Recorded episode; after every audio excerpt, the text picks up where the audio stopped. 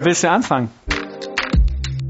Ich präferiere die offene Kommunikation und kann gut damit leben, dass er irgendjemand mal eine schlechte Idee vorbringt. Ja, mir ist es lieber, er bringt viele Ideen vor und dann ist mal eine gute, mal eine schlechte dabei. Aber dadurch muss man natürlich auch Über- und Unterordnungsverhältnisse ein Stück weit auflösen. Ja? Um diese Hürde zu nehmen, diese Angst zu nehmen, jetzt mit einem Vorgesetzten zu tun zu haben, sondern man muss sich halt als Team aus Kollegen verstehen. Ranks und Titles dürfen da keine Rolle spielen, ansonsten ist die Kommunikation nicht fließend und nicht vollständig offen.